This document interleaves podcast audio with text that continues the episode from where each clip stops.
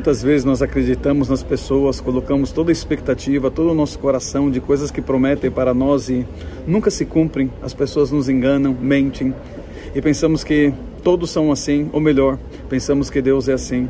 Mas eu tenho boas notícias. Deus é um Deus fiel, um Deus que cumpre suas promessas e a palavra de Deus diz: Deus não é como os homens que mentem, não é como o ser humano que muda de ideia. Quando foi que Deus prometeu e não cumpriu? Ele diz que faz e faz mesmo. Creia, Deus está cumprindo suas promessas.